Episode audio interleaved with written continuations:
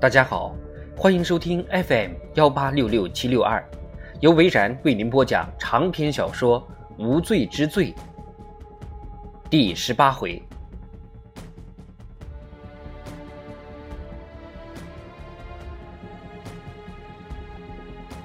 马特，他盯着查理·泰利的照片发呆，同样的冷笑，同样的表情，跟手机上的那个男人绝对一模一样。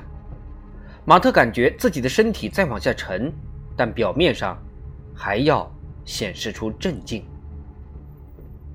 辛迪问了他一句：“你认识他，对不对？”我想，请你帮个忙。”马特说道。帮忙谈不上，这是我的职责所在。不要忘了，我会把所有费用都记到你的头上。那就好。马特看了看辛迪，我希望你能竭尽所能来调查这个泰利。我是指全面的调查。都查些什么？问得好。马特思考着该如何回答。快说吧。辛迪有些着急。马特拿出手机，他犹豫了一下，但是事情已经到了这个地步，他也没有什么好隐瞒的了。他按下了一组按键，查理·泰利的照片马上跳了出来。毫无疑问，他们完全是同一个人。马特凝视着照片。马特，辛迪叫了一声，发呆的马特，他缓缓吐出了一句：“昨天。”我接到了奥利维亚的短信，他把手机递给了辛迪。辛迪伸手去拿手机，眼神不由自主地飘到了画面上。马特看着他，睁大了双眼，满脸惊讶。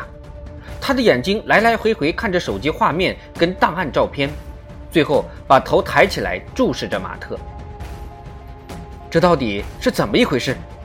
辛迪问道。这张照片传过来之后。又有一段录像过来，辛迪聚精会神地把整段录像看完一遍，说道：“能重新给我放一遍吗？”“嗯。”辛迪又重新看了一遍，看完后小心翼翼地把手机放到桌子上。“你有什么解释吗？”他问道。“没有。”辛迪想了想说：“我只见过奥利维亚一次。”“我知道。”我不敢确定是不是他。我认为是。马特肯定的说道。你认为？辛迪咬了下嘴唇，伸出手去拿皮包，开始东翻西找。怎么了？马特问道。别以为只有你才有这种高科技产品。辛迪拿出了一台小的掌上电脑，比马特的手机大不了多少。这是掌上电脑，马特问道。这是功能强大的口袋型电脑，辛迪纠正他。他拿出一段电线，一边接在电脑上，一边接在手机上。介意我下载这些照片和影像吗？你要干嘛？带回办公室。我们有各种各样可以放大图像的软件，可以仔细分析看看。就我们两个知道，我明白。辛迪回答。两分钟后，图像下载完毕，辛迪把手机还给了马特。还有一件事，你说。光是全面调查这个查理·泰利，还不能找到我们想要的东西。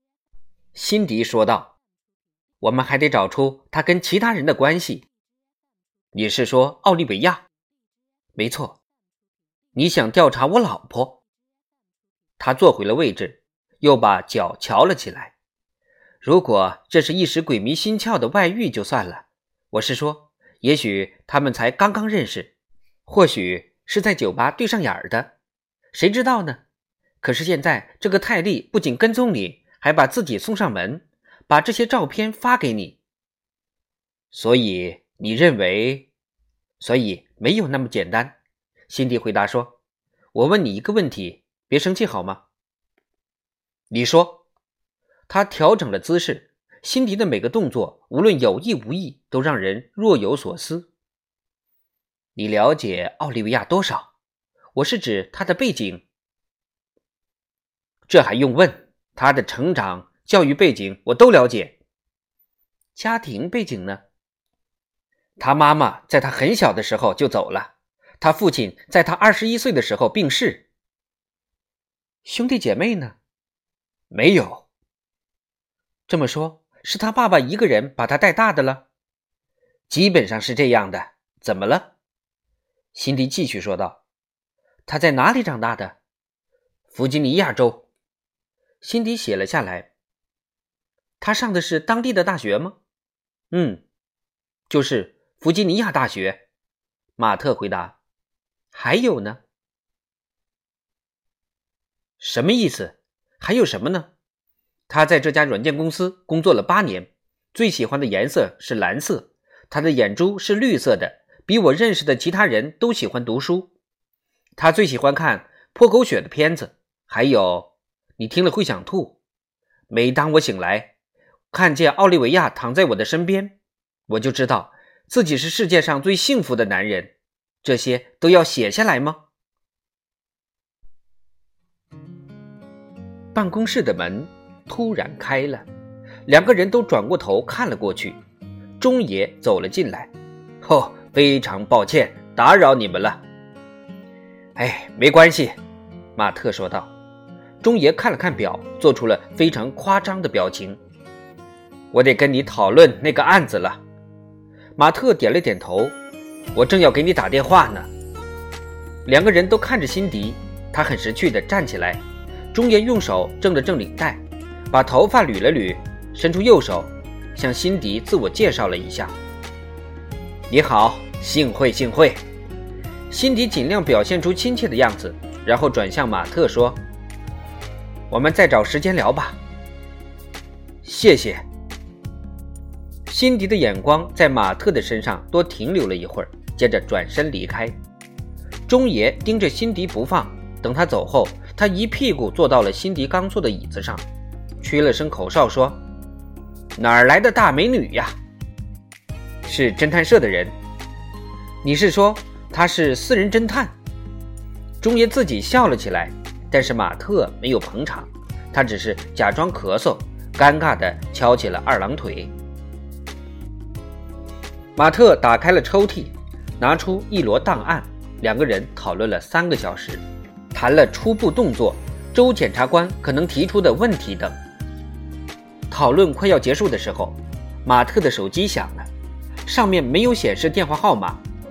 马特把手机拿到了耳边，喂。嘿，一个男人的声音，猜猜，我现在跟你老婆在做什么？